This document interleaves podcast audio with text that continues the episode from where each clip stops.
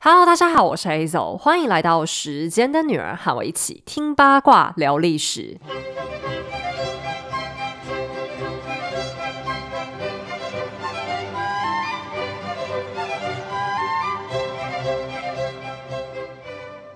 今天要先跟大家请个假，下周一刚好是新年元旦，那大多数人应该都可以放假去。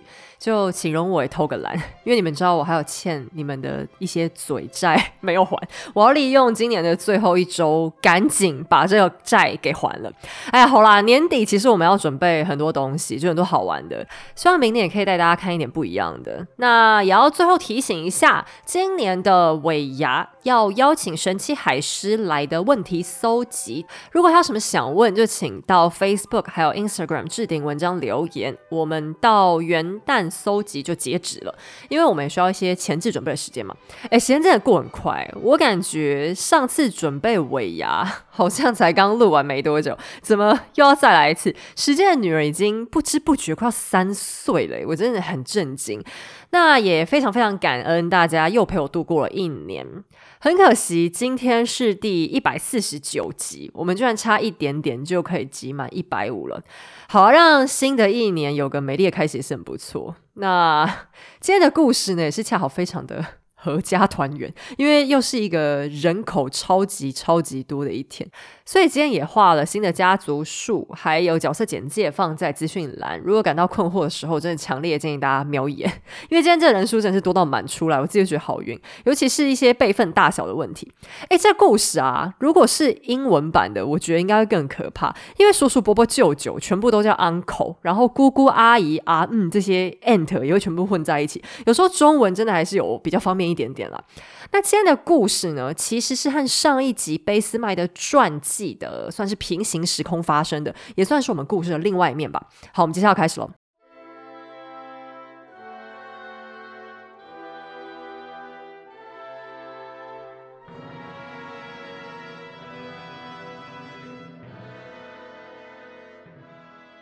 西元一八五九年一月二十六日的夜晚，在将近午夜时分，柏林的王储宫里，上下都陷入一片紧张。王储宫就是普鲁士王储住的地方。普鲁士本就是一个讲求纪律和效率的国家，但在今天，王储宫的气氛比平时还更加紧绷。他们正为一场至关重要的生产预备一切。那位尊贵的产妇可不是一般人。她是普鲁士王储的儿媳妇，英国长公主维多利亚。出嫁前，由于公主的母亲就是大名鼎鼎的维多利亚女王，所以娘家人向来都昵称长公主叫 Vicky。Vicky 肚里的小孩特别受到看重，除了因为将来他很可能继承普鲁士王位，也因为他是维多利亚女王第一个出生的孙辈。英国方在长公主怀孕期间就表达出无比的关切，现在宫廷也格外小心翼翼。人们的谨慎也是有道理的，因为 Vicky 的分娩一开始就特别不顺，不知怎的，本该负责通报宫缩开始的宫女太晚告诉医生，宫缩就是子宫收缩。等医生抵达产房，却非常惊恐地检查到，胎儿的头并没有成功往下降，而是屁股正对着产道口，两只腿向上抬往头部的方向，左手臂还高高举着，卡在脑袋的后方，在妈妈肚子里呈现类似坐姿体前弯、臀部朝外的状态。这是一个非常不利于分娩的姿势，一个不小心就非常可能将今晚从喜获麟儿变成母子双亡的惨剧。所幸 Vicky 的母亲恰好在几年前亲自做了个实验，以吸入式麻醉帮助顺产，所以医生现在也给 Vicky 吸了一点氯仿。此外，Vicky 的宫缩强度也太低，医生又给她用了一点麦角。所谓的麦角，它的呃中文字就是麦子的麦，然后角度的角，它指的是一种真菌。如果一般人不小心吃下去的话，很容易引发中毒，严重的话会出现幻觉、呕吐、歇斯底里、癫狂，甚至死亡。在塞勒姆巫术审判当中，就有一派学说认为，那些指控巫婆的小女孩，其实就是因为麦角菌出现的幻觉。不过，在西方医疗史上，麦角也经常会被用来催产或堕胎，因为它会让子宫强力的收缩。只是 Vicky 的胎位不正是如此严峻，加大宫缩已经帮不了她，轻度麻醉也没办法减轻痛苦。Vicky 仍旧发出了极其惨烈的尖叫和哭嚎声，医生也只好大着胆子加重氯仿的剂量，给长公主用到全身麻醉的程度。好不容易，Vicky 的痛苦总算稍微被控制住。医生勇敢地把手伸进去，小心翼翼地在长公主肚子里将孩子的双腿分开，推到了比较安全的角度。由于产道很狭窄，产程又已经拖了太久。宝宝的左手假如一直卡在头的后面，妈妈肯定生不出来，所以医生最后只好强行把左手臂往下拉扯，以调整宝宝到比较容易生下来的姿势。在医生的大冒险之后，孩子总算成功被挤出来了，是一个小男孩。但周围的人都开心不起来，孩子显然不太正常，他们没听见哭声。更可怕的是，他们甚至无暇顾及宝宝的安静，因为医生发现长公主已经陷入了危险的昏迷。他没浪费时间跑出去问要保大还是保小这种垃圾话，而是直接决定必须拯救妈妈的命。过了好几分钟，当医生确定 Vicky 的生命迹象稳定下来，此时他才有空回头照顾那个安静到可怕的新生儿。医生用尽一切努力想挽回孩子的性命，但又过了好几分钟，丝毫不见效。再不想办法，真的就要来不及了。于是，尽管在场所有人都反对，但旁边的助产士还是决定采取那个古老的土方法，最后一搏。他对着孩子尊贵的屁股狠狠打了好几掌。终于，一阵哭声传出来了。小男婴总算顺利吸入了人生当中的第一口空气，但还是没有人开心的起来，因为孩子的状态怎么看怎么令人担忧。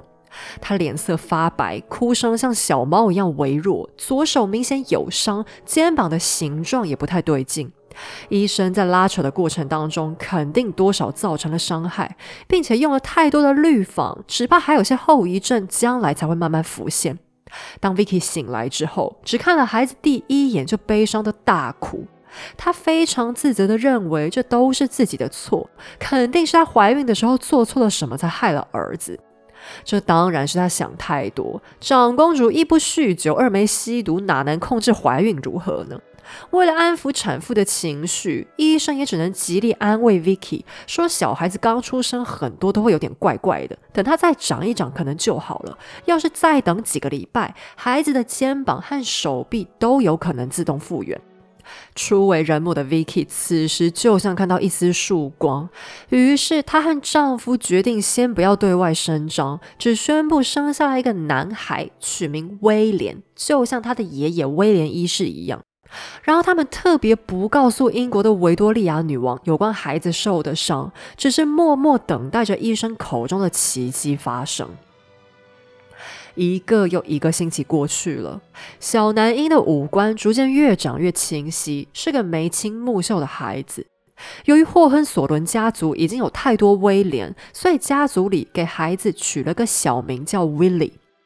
但 Vicky 在等待了长达四个月之后，终于认清了现实：Willie 的左手恐怕是永远伤残了，肩膀也会永远畸形下去。作为一个欧洲强权的继承人，威利的人生开局实在不怎么样。他的身体残缺，往后还越发明显。出生时左肩的神经受损，大了之后整条左手臂都开始微缩，再加上肩膀变形，导致威利的两只手臂长度出现了高达十五公分的落差。但他的出生同时又是一个巨大的奇迹，因为要是放在一百年前，母子俩的难产可能连分娩都双双撑不过。威利就算活下来，也可能脑部严重受损，因为他刚出生时有将近十分钟的时间都在缺氧。但他的智力最后完全没问题，还经常被夸奖聪明。他的日常生活起居也没有太大的不便，一切真的能说是上帝保佑了。但对于普鲁士的继承人来说，没有大问题并不够。Vicky 想要的是一个完美的长子，而 Willie 和他的期待显然相去甚远。很快的，妈妈的内疚变成一块心病，心病逐渐变成了执念。Vicky 几乎是用痴迷的心态，百般试图矫正 Willie 外观上的问题。由于肩膀伤残，连带威利的脖子也被影响，会难以控制的把头歪向一侧。而 Vicky 对此决定要对儿子采用电极疗法，看能不能把他刺激成一个所谓的正常人。但这除了给威利造成很大的痛苦之外，并没有产生任何实质的医疗效果。Vicky 的执迷不悟也没有随时间而消退，反而还让他做出更多难以理解的行为。眼看电疗无法矫正儿子的外观，他还自行发明了一种动物浴——沐浴洗澡的浴，就是拿动物的内脏装满水桶，然后把威利的手臂整只泡进去。那 Vicky 为什么要这样做？其实是蛮令人困惑的。因为十九世纪的医疗已经进步很多，拿生肉泡伤患处已经是大概几百年前的做法了。可是他似乎就是喜欢抱着奇怪的实验精神在儿子身上发挥，尽管这一点科学根据都没有。按照威里后来自己的话说，妈妈这样做应该单纯就是想恶心恶心我吧。Vicky 还要求 Willie 必须学习骑马。一来，普鲁士以军事立国，未来的国王不会骑马，那是难以想象的；二来，Vicky 自己就是骑马高手，他们英国的贵族男孩也没有一个不会骑马，所以 Willy 在八岁的时候就被强迫坐上一匹小马的马背。但骑马是一种需要高度平衡的运动，随着马匹的前进，骑手浑身的肌肉都要能敏捷的配合，并不是一屁股坐在马上那么简单而已。威利的肩膀和左手根本没办法帮他保持平衡，如果被迫用力还会痛，所以小小的他一再一再的从马背上摔下来。这件事情对威利的童年造成了很大的阴影。他长大之后都还能清楚记得当时摔得有多惨，肩膀有多难受。他的老师是一个极为严格的人，老师也说他其实看小王子一直摔也很心疼，因为威利会痛到哭着哀求要停下来，还说那种痛简直跟受到酷刑也没两样。可是老师跟 Vicky 一样没有心软，还认为这是一个意志力的问题，所以会把孩子强压在马背上，不准他下来。在老师和妈妈的坚持下，威利总算在泪眼婆娑中勉强学会了骑马。威利后来有点感谢老师帮忙他克服困难，但也感叹说这真的太痛苦了。等他老师教他弟弟骑马的时候，弟弟也是苦不堪言，因为骑马对七八岁的儿童来说本来就很困难嘛。可是威利并不怪老师，他认为这些痛苦的背后都是妈妈的意思。这类事情的频繁发生，也让他们的家庭关系逐渐产生很大的裂痕。其实，威利在难产的过程中，脑部也有损伤。虽然智力上没有问题，但他还是出现了一些注意力不集中、情绪经常不稳定等等的情况。可我很难说，这些真的是基于婴儿期的脑部缺氧，还是他母亲极端的抚养方式促成的。我虽然不是一个医学专家，但在我看来，威利后来真的长成一个不正常的人，可能并不是因为身体的残缺，因为我也见过很多先天不足但非常乐观正面的残障人士，反倒是 Vicky 施加在孩子身上的扭曲压力，让我觉得更危险。他的种种行为都让威利更加明显的注意到自己有问题，他不正常，比不上其他的家人手足。而更讽刺的是，Vicky 后来还生了七个孩子，每一次生产都非常顺利，生下来小孩也很健全。所以，Vicky 对威利特别强烈的关注，反而像是一种变相的歧视。但你也不能一味责怪 Vicky 是个残忍的母亲，因为 Vicky 自己的童年也过得很辛苦，他们母子俩所在的普鲁士宫廷也前所未有的尴尬。我们都知道，维多利亚女王是个不太喜欢小孩的妈妈。这并不是因为她个性不好或者天性残忍，只是她这个人的同理心比较差，无法想象小孩的心情和处境如何。所以当时英国王室的家庭关系也常常出现很多矛盾。Vicky 是家里的第一个孩子，在他出生的当下。接生的医师就带头非常明白的表现出失望之情，还直接跟女王说：“啊，好可惜是个女的。”女王则是非常敏捷的回答：“没关系，下次就是儿子啦。”宫廷的重男轻女不可能对 Vicky 没有影响，而且维多利亚和女儿的关系也非常疏离，她没有不爱女儿。只是他的爱，并非一般儿童需要的那一种很亲密、很温暖的爱，而是一种既严肃又老是在展望未来的爱。虽然 Vicky 和爸爸艾伯特亲王的感情很融洽，但是母亲的冷淡却造成了他莫大的压力。对维多利亚而言，Vicky 最重要的成长目标是成为合格的英国长公主。这一点也是艾伯特亲王很赞同的。所以这对夫妻居然还写了一本育儿教科书，里面包含孩子吃什么、用什么、几点起床、几点运动、读什么书、上什么课，里面都有巨细靡遗的说明。家庭教师们必须按表操课。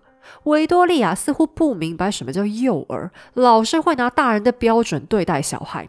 例如，小婴儿难免会喜欢啃咬东西，他却觉得这样做非常没教养，所以特别下令禁止 Vicky 啃自己的手环。小公主一岁半的时候就被要求开始学习法语，四岁就加学德语，后面还又加了希腊语、拉丁语等多重外语。六岁开始就上数学、历史、地理、科学和文学，爸爸还亲自教她哲学和政治。每天早上八点二十分，她就要准时开始上课，一路上到晚上六点，中间只有三个小时的休息、吃饭和玩耍的时间。想想看，他才六岁，课程已经排的跟我们的中学生一样满。果然，真正的公主生涯和迪士尼里面那种天天唱歌跳舞逗老鼠的日子相去甚远吧。不过，学业压力对 Vicky 而言还不算什么，因为她本身是一个非常聪明好学的孩子，而且她非常敏感的想要争取母亲的认同和赞赏。身为一个女孩，她能做的就是把自己逼到极限。达成母亲完美的要求，所以他的学业成绩一直能保持在高水准。也或许是维多利亚对他的这种完美思想，导致 Vicky 同样以完美为目标，要求自己的下一代。同时，长公主的童年也过得很简朴，因为女王夫妇都不希望宫廷繁琐的规矩打扰，所以在一座遗世独立的海岛上买下了奥斯本宫，全家搬进去住。艾伯特亲王会带着孩子们做手工，亲自劳动，亲自陪着孩子们玩耍。爸爸可以说是家里最重要的调剂。Vicky 小时候的快乐回忆几乎都和爸爸有关。但 Vicky 的童年也结束的比一般孩子更早，因为她贵重的长公主身份，使她的婚姻很快就成为英国最重要的政治筹码。这里就不得不再次提起一八四八民族之春革命了。在革命当中，普鲁士发生严重的暴乱，国王腓特烈威廉四世一度遭到囚禁，而威廉一世当时还只是推定继承人。为了镇压叛乱，出身军人的威廉便决定要动用大炮轰炸。这个血腥举动激起民间大幅的反感，还让他得到一个难听的外号——散弹亲王。散弹现在的官方读音好像是改叫做霰弹，它就是那一种射出去之后会再炸开喷出钢珠的那种重杀伤武器。那你你这样听就知道，民愤对他的这个反应是很激烈，就是对他很反感，觉得这人很暴力。所以威廉也不得不假扮成商人，逃到英国躲了三个月。后来他才遥控普鲁士军队，帮助其他德意志国家慢慢平定了这场革命。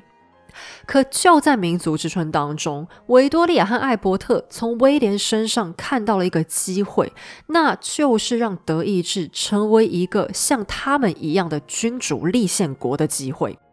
维多利亚的家族以血统来看，根本就是德国人，身上的英国血其实寥寥无几，所以王室家庭本身对德意志总是有种亲切感。维多利亚和艾伯特并不反对德意志统一，也清楚德意志必定会统一，所以对英国来说，现在最有利的就是引导新德国加入他们君主立宪国家的阵营。等到民族之春结束后，恰好过了几年，在一八五一，英国又承办了当年的万国博览会，威廉便趁机带着老婆奥古斯塔一家大小，以参观展览的名义再度拜访伦敦。英国王室非常热情地接待了他们。从此次双方家庭的会面当中，维多利亚和艾伯特也总算找到一个破口，那就是威廉的长子，下一任普鲁士太子腓特烈威廉。由于这个名字在霍亨索伦家族实在是太菜奇亚了，所以这位王子更常被亲切的称为 Fritz。我们先来搞清楚 Fritz 的家庭关系好了。Fritz 的爷爷奶奶是路易斯王后和腓特烈威廉三世，他的大伯是后来的腓特烈威廉四世，他的父亲是后来的威廉一世，也就是 Fritz 的阿公、大阿伯和爸爸都将成为普鲁士国王，他自己也确定会成为下一任的普鲁士国王。但 Fritz 的长辈们虽然身份贵重，却也带给他一个极为混乱的家庭。我们先从他们家的第二代，也就是威廉一世这一代开始看起好了。首先是 Fritz 的阿伯腓特烈威廉四世，他和巴伐利亚联姻，迎娶了一位小名叫伊利斯的公主为妻。巴伐利亚和德意志地区比较南方的大多数国家一样，属于天主教区，并且伊丽丝非常虔诚，结婚前几年都不愿意放弃信仰，改宗普鲁士的路德宗。为了这个信仰问题，腓特烈威廉四世真的是排除万难才成功娶到伊丽丝，但他的努力也没有白费，因为婚后夫妻的感情非常融洽。伊丽丝是一个温柔又有耐性的女人，能支持丈夫所有的兴趣和。夫家人处得很好，也能顺利履行王室的责任。唯一可惜的是，她在流产过一次之后，就再也没能怀孕了。好在丈夫家里不缺男丁，伊丽丝的人缘又很好，宫廷没有排斥她。小叔威廉一世还一直都很尊敬这个嫂嫂。可既然伊丽丝不能生，那威廉自己的老婆人选就很重要了，因为那即将会是再下一任的普鲁士王后嘛。然而，威廉娶妻的问题，最终却成为他心里永远的一个遗憾。其实，他早早就有了自己属意的人选，是一位波兰的公主。公主本身也有霍亨索伦家族的血统，她的母亲是腓特烈大帝的侄女，而且威廉的父亲也很喜欢这个女孩子，认为让他们两个结婚一定会是一桩美满的姻缘。但人活一生，真的很难事事圆满。有些事，就算国王讲了也不算数。只能说，爱管闲事的人不分时代，还真的很多。普鲁士宫廷居然集体反对威廉的这一场恋爱，原因是波兰公主的父亲只是个亲王，而非国王，身份太低。还有些好事之徒特别去翻出公主的家谱，发现他们家连个亲王都不能算，因为这个头衔是他们祖上花钱跟哈布斯堡买的，所以他们实际上只是小贵族出身，更加不可能配得上霍亨索伦。腓特烈威廉三世是个很好的爸爸，他希望儿子们的婚姻都能像自己和路易斯王后一样幸福美满，更不愿眼睁睁看着儿子错过一生的挚爱。他为威廉的婚事操碎了心，四处奔走，想解决地位落差的难题。他先后找上俄罗斯沙皇，还有其他普鲁士王族，想拜托他们收养公主，提高女孩的地位。可无情的普鲁士宫廷却认为，收养又不能改变血统，这门婚约想都不必想了。在努力了整整两年之后，腓特烈威廉三世不得不放弃了，因为儿子威廉现在已年近三十，上面大儿子又一直一直生不出小孩。你说哪有一个国家的推定继承人到了这么大年纪还不开始努力做人的呢？到了这个地步，威廉也不得不妥协。他是一个善良的好人，不愿见到父亲左右为难，于是便主动听从宫廷的指示，放弃初恋，挑选了另一位德意志公主，也就是他后来的妻子奥古斯塔。其实波兰公主的出局从头到尾都是一个政治问题，背后真正的原因是公主的父亲政治立场和普鲁士宫廷大多数人不同，所谓的血统根本只是借口罢了。因为威廉的嫂嫂伊丽丝和波兰公主的血缘关系很近，家族头衔的源头都是同一位那个花钱买来的祖先，怎么会嫂嫂可以，到了弟妹却不行呢？只是相比之下，奥古斯塔的后台就真的非常硬。表面上，他的家族只是萨克森的一个分支，但奥古斯塔本人却是俄罗斯保罗一世的外孙女，沙皇血脉，这样可够高贵了吧？普鲁士宫廷对此非常满意，迅速就接纳了新的王子妃。但奥古斯塔的加入并没有让霍亨索伦就此展开幸福快乐的大家族生活。首先是威廉只是接受了奥古斯塔，心里却还是对波兰公主念念不忘。奥古斯塔很聪明、很漂亮、很知书达理、很了解政治，一切都很好，可她就不是波兰公主啊。他们夫妻二人相差十四岁，原本就容易产生代沟，而且奥古斯塔也不是那种沉溺小情小爱的恋爱脑，比起来，他更热衷讨论政治和国际时事，和威廉心里曾经温柔多情的波兰公主大不相同。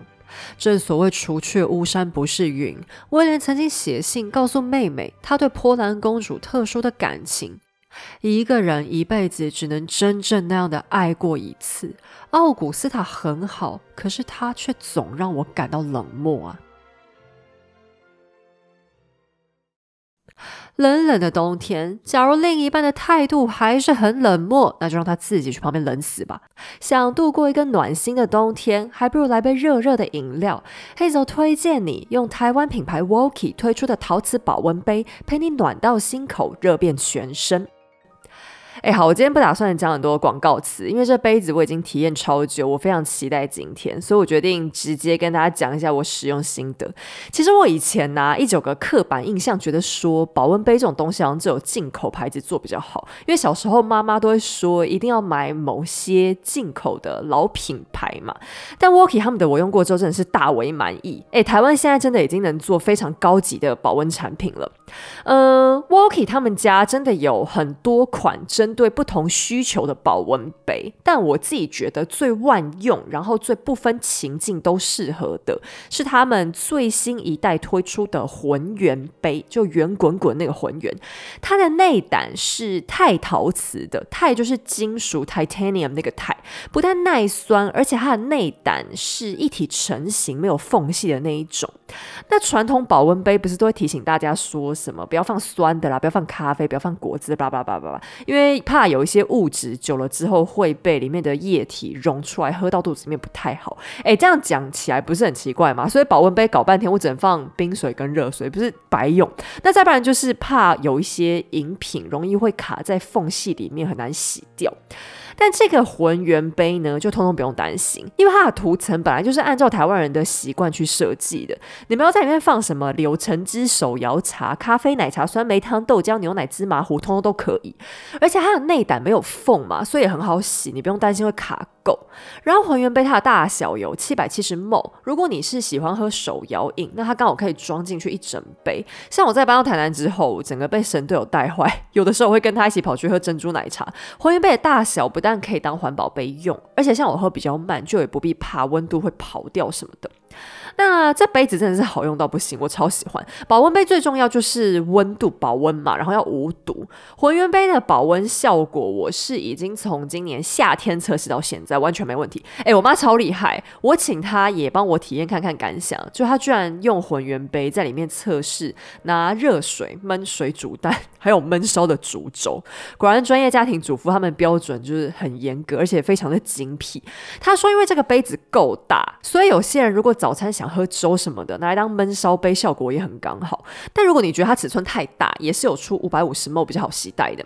但浑圆杯啊，我觉得它最方便的是它附了两根吸管，你打开一个喝的那个盖子，它会自动弹出来，而且它是你把吸管抽出来依然可以直接喝的设计。然后杯盖上面还有做一个提把，这提把我们是爱死了，像我们出门去哪都会带这个杯杯，因为它加提把之后，虽然七百七十 ml 杯子是比较大一点，可是提把会让它很好抓。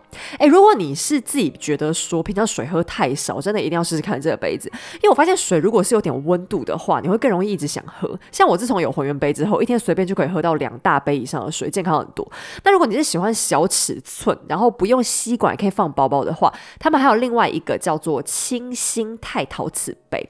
它就是比较轻巧，然后形状也比较好携带，而且 Walkie 他们的杯子啊，所有小零配件都是可以替换的。比方像杯盖上面的细胶圈，甚至如果你是杯盖弄坏的话，你整个杯盖都可以重买，所以它一个真的可以用很久。我最喜欢的其实是 Walkie 他们的配色啦，像还原杯的色调都是有点莫兰迪色，就是比较粉嫩柔和，可是又还蛮中性的色系。我第一次看到保温杯的涂装颜色可以做这么美。那最后他们还有一个我蛮推荐的东西，就是 Walkie 他们的锅子。因为前阵子我刚好看到医生有在提醒说，一般不粘锅上面那个铁氟龙涂层，如果不小心被吃下去，就会出现一些严重的后果。那 w o k i 他们有推出一款叫做恰恰锅，就是煎了之后那个边边会脆脆，那个恰恰。那它是做成物理不粘锅，拿来煎肉还有蛋这些蛋白质效果真的很好。如果你是会比较担心健康的人，我很推荐你试试看。好了，今天开这一团我真的超级期待 w o k i 的东西真的很扎实。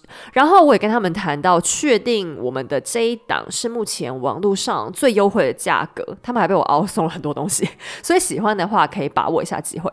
好啦，详细的优惠内容就请大家看资讯栏，那就推荐给大家喽。好，我们继续回到故事里。其实威廉的心里免不了还是有一些性别歧视的观点，例如他认为奥古斯塔对政治的热情和精明有点缺乏女性气质。这个看法非常十九世纪，非常普鲁士，也可能是因为奥古斯塔太聪明，聪明到让他会紧张的缘故吧。好在威廉仍然算是一个彬彬有礼的绅士，他虽然没办法爱奥古斯塔，还是尽量给了妻子尊重和体面，夫妻俩也将就着过下去了。很快的。大家长腓特烈威廉三世驾崩，王储大哥登基，成为腓特烈威廉四世。威廉和奥古斯塔也正式成为新任的王储夫妇。奥古斯塔不负众望，生下了 Fritz，但他对宫廷生活很失望，原因是普鲁士太无聊了，人们开口闭口都在讨论士兵和军队，奥古斯塔却只对自由主义感兴趣。他也不想承担太多公众责任，把需要公关社交的场合都丢给王后嫂嫂伊丽丝负责。他的婚姻逐渐开始没那么让人满意，因为威廉不喜欢让老婆插手政务，奥古斯塔几乎没办法在真正重要的大事上产生影响力。后续随着俾斯麦的崛起，奥古斯塔更加和丈夫的想法渐行渐远了。奥古斯塔和贝斯麦最终走到了公开仇视彼此的程度。贝斯麦本来就是一个没有口德的人，尽管奥古斯塔对丈夫的影响其实很小，但也不妨碍贝斯麦在公开场合发表羞辱他的言论。作为报复，奥古斯塔也选择在公开场合给贝斯麦的夫人乔安娜难堪。老婆可说是贝斯麦最大的软肋，也是他这辈子最对不起的人。因为乔安娜嫁给他的时候，他还只是个名不见经传的纨绔子弟，是乔安娜给了他家的感觉，也是乔安娜带他找到信仰。可是贝斯麦婚后不久，还是犯了那个所谓全天下男人都会犯的错，和一个知交好友的老婆出轨了。他的情妇年轻貌美、善解人意，和虔诚端庄、纯洁乖巧的乔安娜别有一番风情。贝斯麦抗拒不了奇人之福的诱惑，而乔安娜的隐忍和包容更让他内疚了一辈子。所以，当奥古斯塔对乔安娜下手，贝斯麦也更讨厌这个不断试图聘姬私成的王后了。好，聘姬司成这个成语啊，其实是我非常非常讨厌的四个字。它从里到外都透着一股非常严重的性别歧视。光讲出这四个字，我都觉得我嘴皮脏了。可是，在十九世纪的普鲁士，他们对女性的看法真的就是这么偏差。基本上，整个德意志地区在十九世纪对女性的看法，以欧洲来说都算是比较落后的。可很神奇的是，普鲁士的宫廷里却聚集了很多当代第一流的女性。你看，包含之前的路易斯王后，明明她的声望就比丈夫更高，也更有才能，可是她也理所当然的觉得自己只能做一个辅助型的角色，从来不想拥有权利。那我觉得这也是以前父权时代，嗯，比较我觉得真的最可怕的地方吧。其实可怕的不是女性被男性歧视，我讲过嘛，因为既得利益者。不会想要去改变的，所以男性本来就会自然而然想要去延续老一辈的想法，去保持歧视女性的心态，对他们是最方便的嘛？我觉得最可怕的其实是，连女生很多都会自己被洗脑，认为自己就应该要遵守传统赋予女性的那一种忍让和责任。像很多婆婆妈妈到现在都还会跟下一代的女孩子说：“呃，女生就应该结婚生子啊，你没有小孩就不算女人。女生读那么多书干嘛？赶快找个男人嫁掉就好。”这一类思维其实都是一种被洗脑的很彻底的反应。那你不要觉得说受过很多教育或者身份地位比较高的女生就不会有这种现象哦。包含维多利亚女王的观念也觉得女生的家庭地位就是应该要听老公的话。那反过来说，其实我是蛮欣赏奥古斯塔的一些为人和性格啦部分。像上一集故事，你听完可能会觉得说啊，他好像是一个很权谋的人，权力欲蛮重的。可是他是因为我们上一集的主角是卑斯麦嘛？你从卑斯麦和德国统一的角度来看，一定会这样想啊，因为奥古斯塔有对他产生威胁性嘛。但奥古斯塔很多观点其实也是很进步的，例如他自己是普鲁士王后，却依然能够推崇自由主义，这也是一种很了不起的胸襟。哎，她是王后，哎，你说集权君主难道不更符合她和她小孩的私人利益吗？可是作为一个既得利益者，他却仍然能很公道的接受开明思想，这不是很正面的代表吗？无奈威廉一世实在太提防老婆干政，所以奥古斯塔只能从唯一的机会下手。他还有个儿子呢。Fritz 是个非常温柔善良、心胸开阔的男孩，在妈妈的耳濡目染之下，他也更偏向自由主义思想。奥古斯塔极尽所能的关注儿子的学习素养，除了普鲁士传统的军事训练之外，他还坚持儿子要接受大量的知识教育，把 Fritz 培养成一个文武双全、接近完美的继承人。其实奥古斯塔绝对不是一个好相处的妈妈。Fritz 还有一个小名叫维维的妹妹，兄妹俩差了七岁。只不过奥古斯塔在生下维维以后，就宣布自己已经恪尽职责，不会再生任何孩子。所以 Fritz 和维维在偌大的宫廷里也是最亲密，也几乎可以说是唯一的玩伴。但有别于 Fritz 总能达成母亲的要求，微微却很畏惧母亲的严格。据说，每当奥古斯塔接近女儿，微微居然会紧张到全身僵硬，暗自发抖，生怕妈妈等一下问他什么话，他要是答错了该怎么办？好在父亲威廉对他万分宠爱，虽然国家需要儿子，但威廉却更喜欢女儿，有空就会突然跑到微微的住处，父女俩会一起滚在地上玩耍。Fritz 是妈妈的宝贝，维维则是爸爸的小心肝。而 Fritz 也跟全天下的大哥哥一样，很珍爱唯一的妹妹，兄妹关系一直维持到长大都很亲密。当威廉趁着万国博览会重新拜访伦敦之时，Fritz 和维维兄妹也跟着爸妈一起去。维多利亚和艾伯特早就偷偷相中了 Fritz 当他们的女婿。为了铺平女儿将来的婚姻大道，他们也鼓励 Vicky 要多多跟维维相处。两个女孩只差了两岁，很快就成为朋友。只不过他们的友情当中，多少也有一点暗自较劲的意味在。毕竟她们都是强国的公主，从小都在万众瞩目中长大，又都天资聪颖，生性好强，会偷偷比较也很正常的嘛。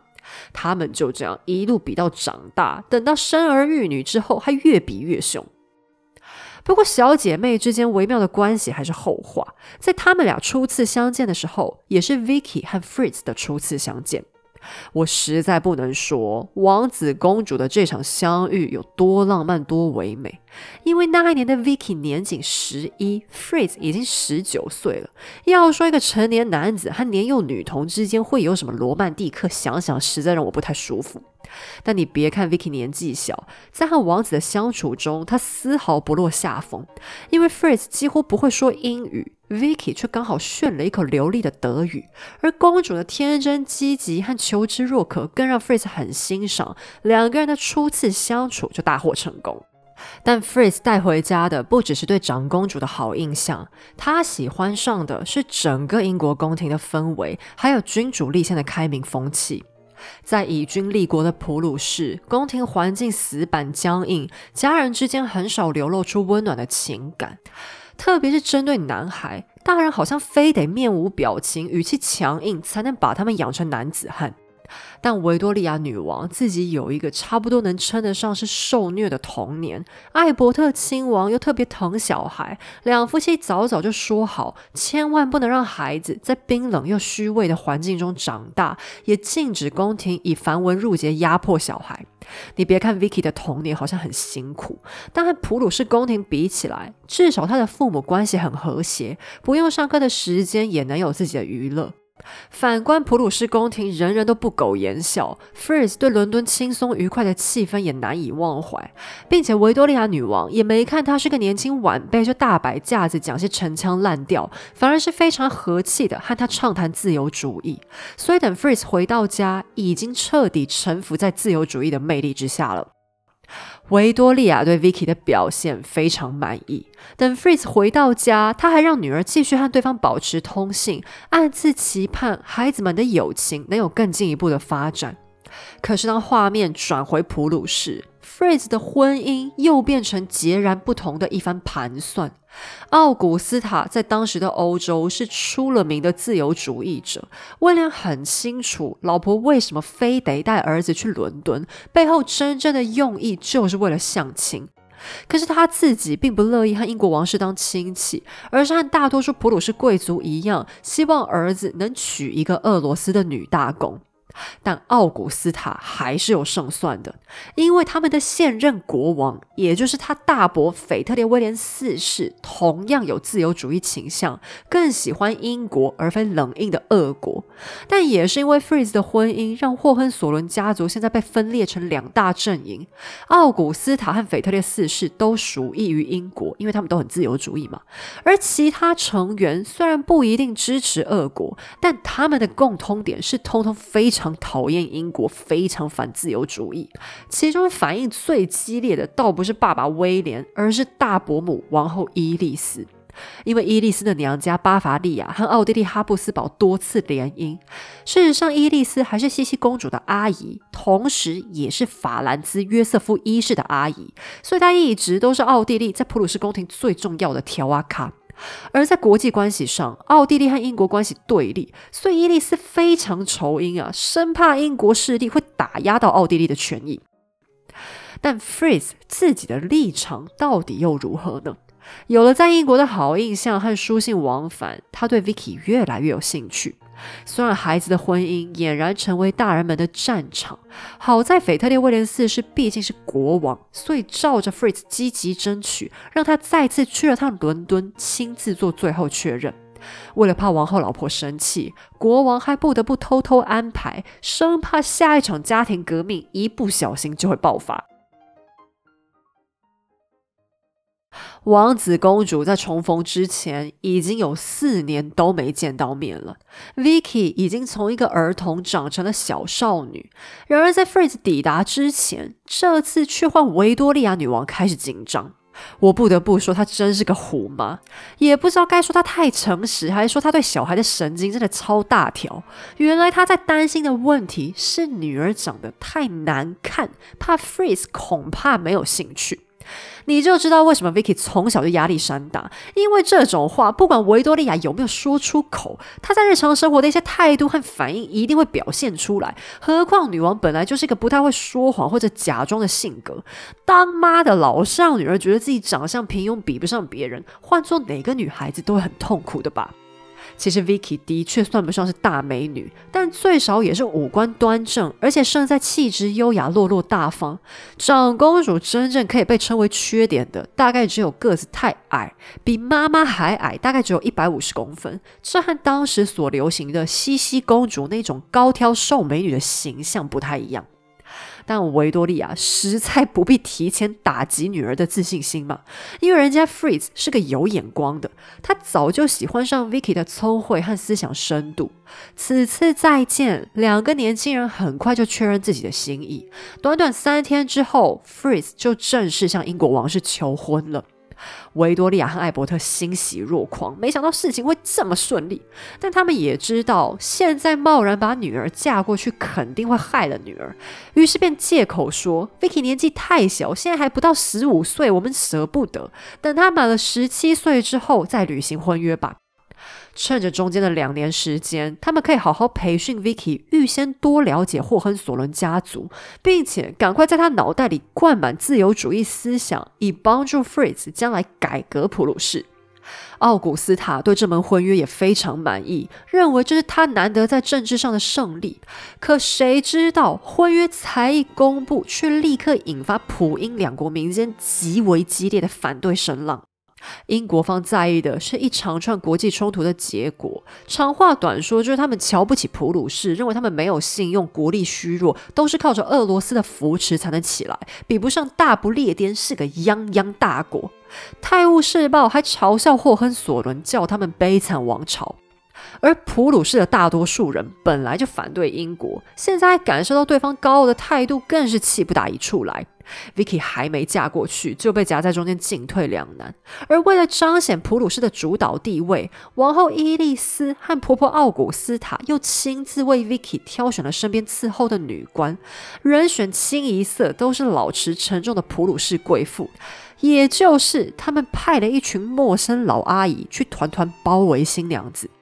艾伯特亲王实在担心女儿，便极力要求至少让 Vicky 带两个年龄相仿的英国侍女嫁过去。作为回报，维多利亚也会接受两名普鲁士少女过来当她的贴身女官。也就是说，现在普英两国都借由婚约在对方阵营安插了自家眼线。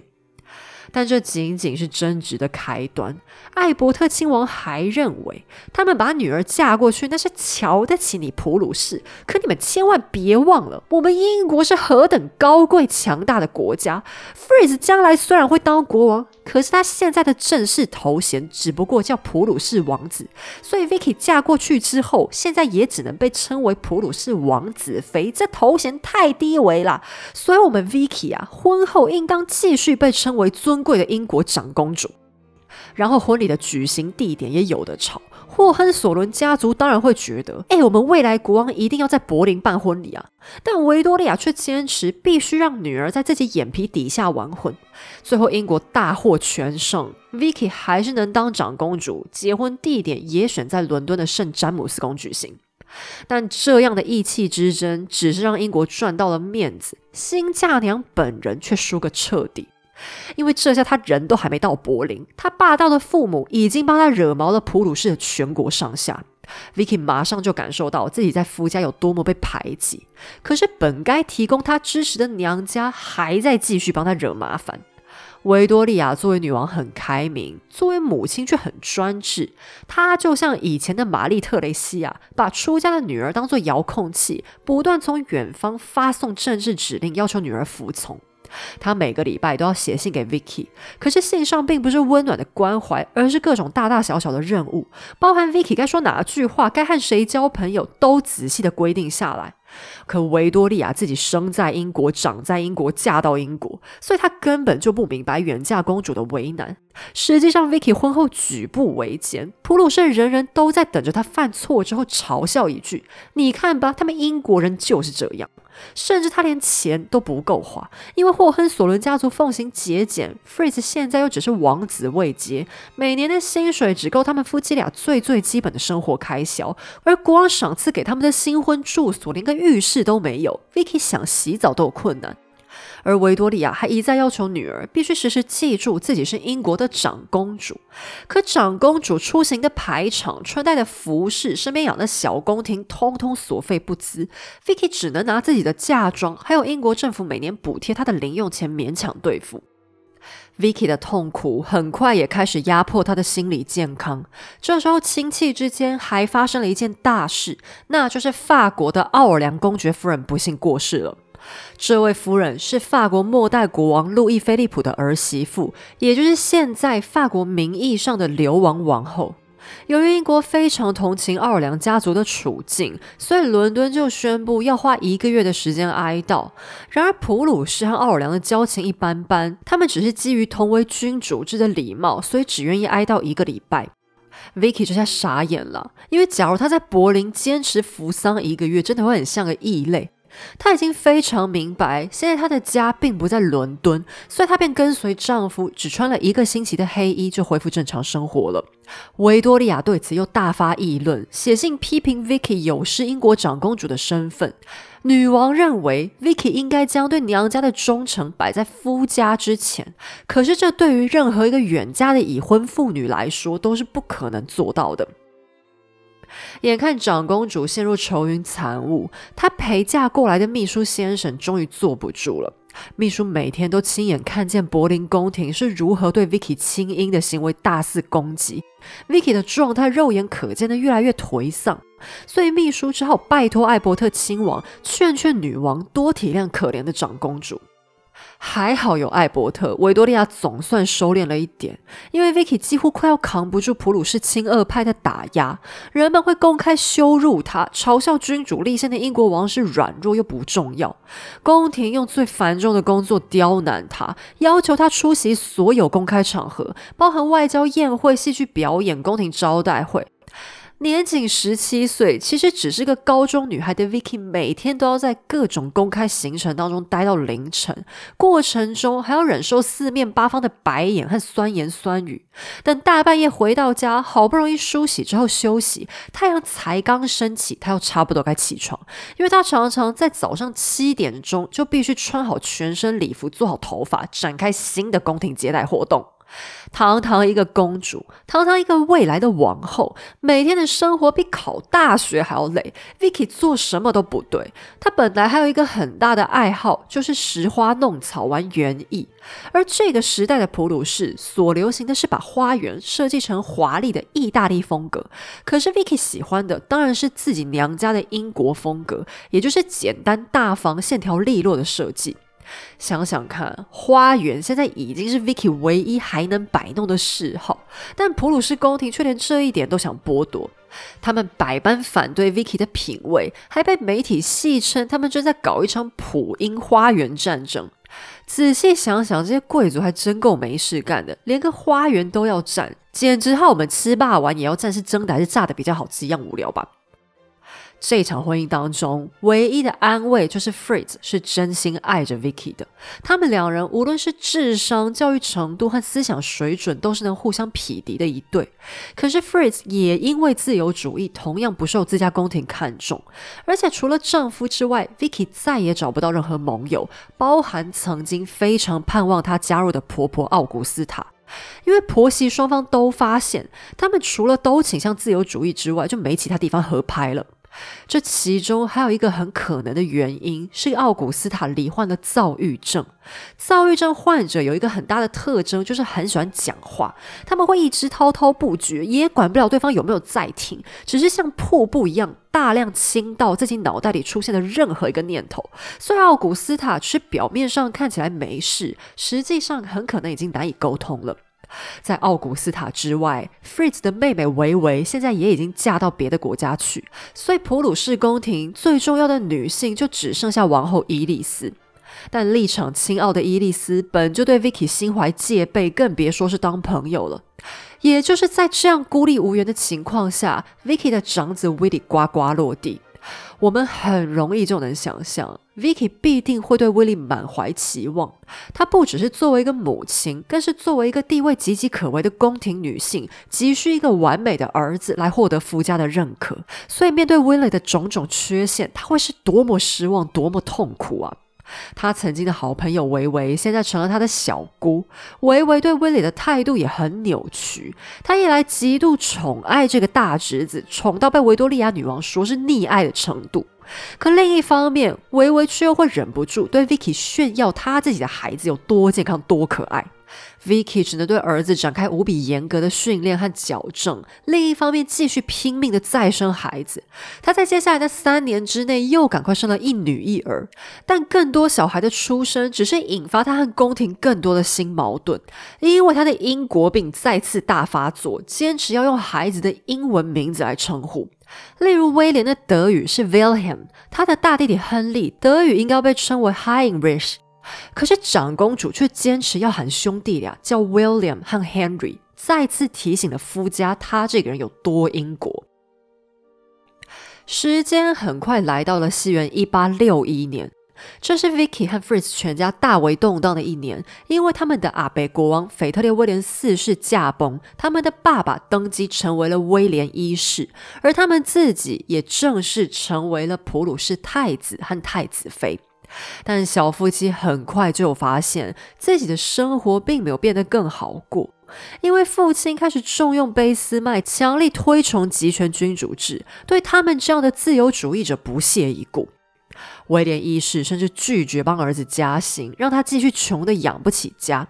而且普鲁士宫廷还有一个很抠门又很贪便宜的想法，他们认为反正 Vicky 的娘家那么有钱，一定会私下补贴他。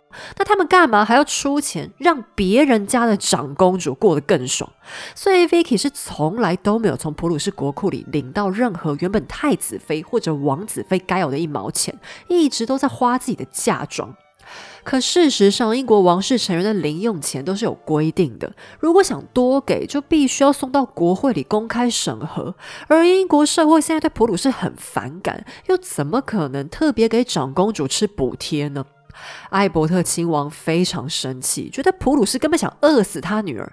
但威廉一世还越来越反英国，为了避免 Vicky 跑回娘家偷偷传递什么机密讯息，他还故意下令 Fritz 夫妇，因为现在是国王的法定继承人，未经他允许哪里都不能去。Vicky 这下真的变成了一只金丝雀，而关着他的那个笼子，甚至都不是黄金做的。眼看 Vicky 的政治影响力始终不高，艾伯特亲王越来越着急，因为俾斯麦的政策已经清楚地展现出他们专制的企图，所以他忍不住写了一封勉强还算委婉的信，明白的建议威廉一世，您要不要考虑一下我们英国的君主立宪呢？这样你们普鲁士才能成为其他德意志国家的好榜样啊！我说，艾伯特老先生，你这种信写了还不如不写呢。你当威廉是没听过君主立宪吗？他不做就是因为不想嘛。而且人家现在的目标是要当德意志大哥，诶，你居然想对一个未来的大哥指手画脚。所以他的来信非但没让威廉一世带来任何政治醒思，反倒让他越来越讨厌儿子和儿媳妇了。这时候的威廉一世和老婆奥古斯塔的感情也越来越疏离，主要原因还是君主集权和自由主义的纠纷。可两夫妻虽然意见不合，有件事却所见略同，那就是对待 Vicky 的态度。奥古斯塔本来只是不大喜欢 Vicky，现在却变得万分讨厌，原因是 Vicky 现在居然交到一个好朋友，那就是前任王后伊丽丝。伊丽丝很爱自己的丈夫，腓特烈威廉四世不管病到什么可怕的样子，她都亲自在床前照顾，直到丈夫生命的最后一秒。丧夫之后的伊丽丝非常伤心，此时的王室亲戚当中，也没有人愿意多花时间陪伴这位已经失去影响力的前王后，只有善良的 Vicky 温柔的在伊丽丝身边，安慰她熬过最悲伤的时刻。伊丽丝终于放下心中成见，和 Vicky 成为贴心的家人。出于感激，伊丽丝特别在自己的遗嘱当中写下要将所有珠宝都留给 Vicky 继承。但按照传统，那些珠宝应该要传给下一任王后才对。奥古斯塔对此大发雷霆，此后他都把 Vicky 当做一个卑劣的小偷，认为 Vicky 就是故意跟伊丽丝示好，以骗取珠宝，打压她这个婆婆。于是，奥古斯塔和威廉一世经常把孙子威利叫到身边讲他爸妈的坏话。贝斯麦更是带头孤立太子夫妇，让 Fritz 成为政治上无关紧要的小角色。也就在他们身份改变这一年，Vicky 还遭受了另外一个非常严重的打击，因为他心爱的父亲艾伯特亲王突然病死了。Vicky 迅速带着 Fritz 赶回伦敦，和母亲一起哀悼。母女俩都伤心到像是大病了一场，食不下咽，夜不成眠，花了好一段时间才能恢复正常生活。可是等到 Vicky 和 Fritz 回到柏林，却发现情况又急转直下。他们只不过离开了一两个月，普鲁士却因为宪法之争引发政治风暴。在上一集故事当中，我们讲到，由于国会大幅干预国防预算，让威廉一世威胁着要退位，改由 Fritz 继位。一场家庭风暴为此再次开打，而且这一次连 Vicky 和丈夫都严重的意见不合。因为 Vicky 希望 Fritz 能把握机会，只要当上国王，不就可以实现自由主义的梦想了吗？但 Fritz 比老婆实际的多，他知道以普鲁士的现况根本不可能接受改革，而且人民和朝廷也不爱他，他没有把握自己能做的比爸爸好。另外，如果现在因为国会的纠纷左右王位传承，那岂不是开了一个很糟糕的先例？孝顺的他还知道爸爸应该只是在闹脾气，所以也不想趁机占便宜。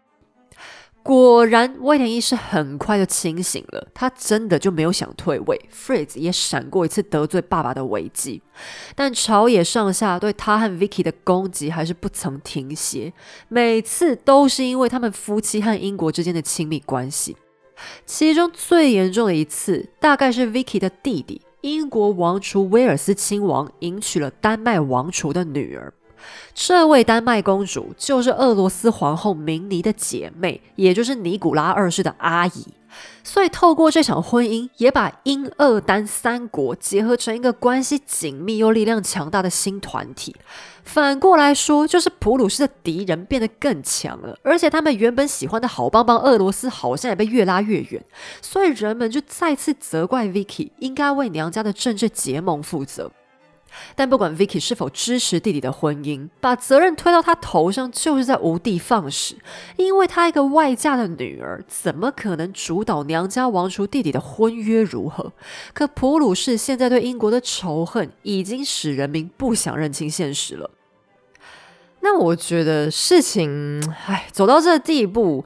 我如果是 Vicky 本人的话，我一定会觉得这个婚姻真的很像一场笑话。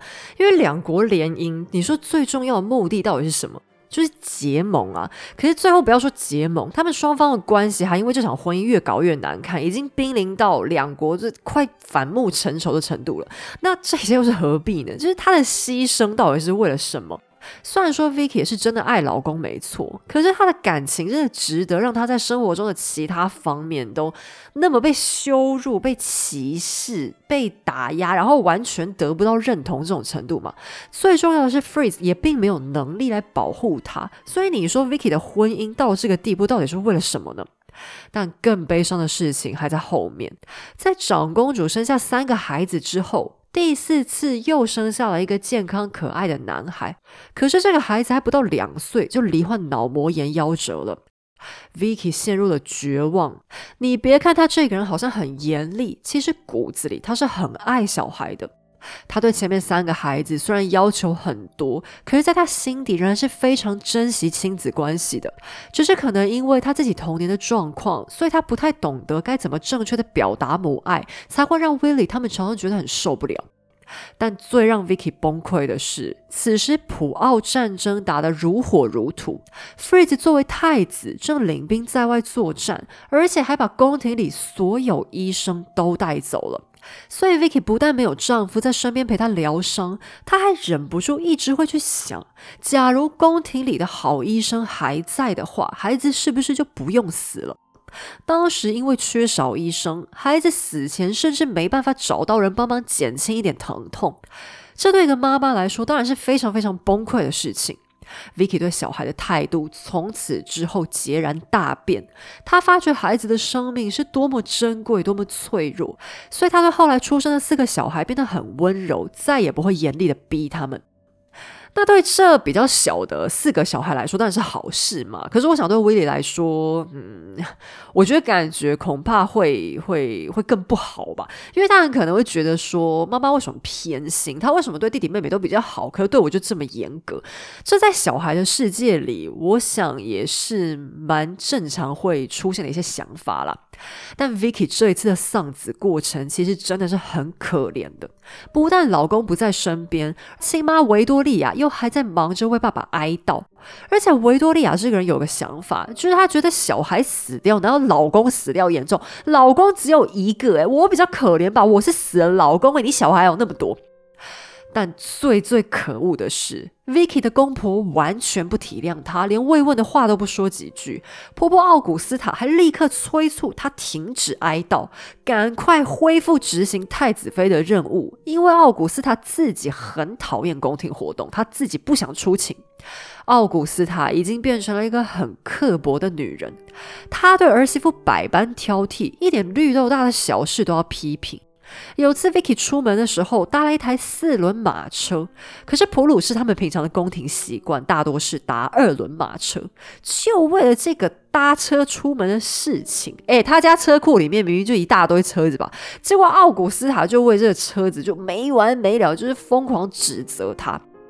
那因为奥古斯塔实在是。太拍到顶了，所以就逼得维多利亚女王还不得不亲自写信给威廉一世求情，说你们是不是能放过我女儿？你们可不可以少折磨她一点行吗？那我觉得 Fritz 和 Vicky 真的是 史上最惨的王室夫妻档，就是夫妻两个人一起这么惨，实在是就是很不多见的。其实 Freeze 啊，他是一个很有才干的男生。等到普丹战争、普奥战争打完，那接下来按照俾斯麦的统一 SOP，呃，下一场普鲁士就要对拿破仑三世展开普法战争了嘛。那 Freeze 是一个很懂打仗的人，他在普法战争当中几乎就是关键战胜的因素哦。那这本来也是好事啊，因为普鲁士本来就是很尊敬优秀战将的国家。然而卑斯麦却对这个结果很不满意，因为他为了打压自由主义，就非得不停不停的攻击 Fritz 和 Vicky。那刚好很倒霉的是，在普法战争当中有一场比较关键的 battle，就是那叫什么，算是冲，就是军事战斗。那 Fritz 他在那一场次里面负责带的那个兵马就不小心耽搁了一下下，没有完全准时的到达战场。可是行军打仗发生这种事情本来就很正常，哎，计划哪有绝对顺利的嘛？结果卑斯麦就抓着这个小辫子猛打，说这就是因为太子的丈母娘和老婆包庇法国，就是背叛他们普鲁士，所以太子故意想对他们放水。然后他还故意在公开场合攻击 Vicky 是亲发分子，最后的结果就是身有战功的 Fritz 居然又成了过街老鼠。Vicky 为了挽回名声，也因为他本性善良，所以在战争期间还私掏腰包花大钱开了一间军事医院照顾伤兵，然后也亲自跑到前线去探视。没想到，这听起来明明就是一件再正面不过的事情，却让夫家的人再次臭骂他，说他越俎代庖，这是王后的工作，你怎么可以抢去做呢？然后威廉医师还骂他很爱演戏，是沽名钓誉之徒，他只是想骗骗人民喜欢他而已，还骂他的医院是慈善戏院，就是说他靠做慈善这件事情在演戏啦。最后居然命令他关闭医院，立刻回到柏林。总之，Vicky 做什么都错。普鲁士人防着他，跟防贼一样。原本饱受尊重的英国长公主，嫁人之后也只能做个卑微的小媳妇罢了。西元一八七一年，在首相俾斯麦的种种谋划之下，德意志终于统一。霍亨索伦家族也从普鲁士的统治者一跃成为德国的皇室，Vicky 的身份也成为更高贵的德意志帝国太子妃。所谓媳妇熬成婆，我想 Vicky 此时心中唯一的希望就是公公威廉一世年事已高，如今已高龄七十四，等到丈夫上台掌权的那天，自己应该就苦尽甘来了吧。可是她做梦都没想到，威廉一世居然一口气活到了九十岁，而更让她想不到的是，他忍耐了整整三十年的苦难。最终居然还可以有更惨的发展，而他和儿子威利冰冷的母子关系，更将牵动整个欧洲的命运。好了，我们今天的节目就先到这里。在此声明，本节目所有内容均来自书籍著作、国内外历史网站资料或纪录片，以逻辑梳理之后呈现给大家。希望你喜欢。喜欢的话，也欢迎顺手点击文字说明页面的赞助链接，请 Hazel 喝杯下午茶，让我可以继续说故事。也别忘了来一杯 Walking 美美的陶瓷保温杯，给你一个暖暖的冬天哦。我们下下星期再见。